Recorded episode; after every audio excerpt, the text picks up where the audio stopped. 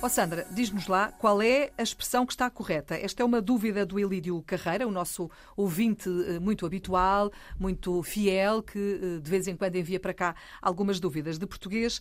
Então pergunto ao Elídio, qual é a expressão que está correta? É ela quem vai pagar a conta ou é ela que vai pagar a conta? Acho que já falámos disto aqui, mas nunca é demais. Nunca é demais.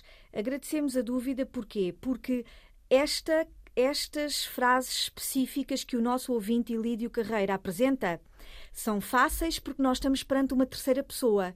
Ou seja, um ele ou uma ela. Primeira pessoa eu, segunda pessoa tu, terceira pessoa ela. O que é que isto quer dizer? É que sendo uma terceira pessoa ela, as duas formas são possíveis. Quem vai é ela quem vai pagar, é ela que vai pagar. As duas possíveis. Mas. Mas se fosse a primeira pessoa, já havia diferença. Sou eu quem vai pagar, porque o vai concorda com o quem. Quem vai pagar sou eu. Uhum. Quem vai pagar és tu. Portanto, se fosse eu, sou eu quem vai pagar. Mas se fosse com o que, sou eu que vou pagar.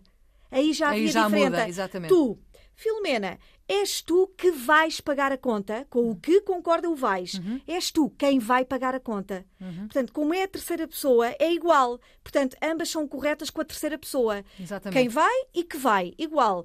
Muda nas outras pessoas do paradigma verbal é que há mudança. Porque se eu optar pelo quem, o verbo tem, tem de estar sempre a concordar com o quem. É sempre quem vai. Quem vai pagar somos nós. Uhum. Somos nós quem vai pagar. Uh, são eles quem vai pagar a conta. O que é que concorda sempre com o sujeito.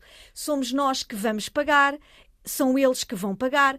És mas... tu que vais pagar. Exatamente. Agora, uh, recapitulando, as frases apresentadas pelo nosso ouvinte Ilídio Carreira, as duas são corretíssimas. É ela quem vai pagar ou é ela que vai pagar as duas okay. Pronto, obrigada. É sempre bom ter aqui uma professora de serviço, porque na dúvida ela responde assim, na ponta da língua, é todos os dias na Antena 1 a esta hora, ou quando quiser também disponível na RTP Play.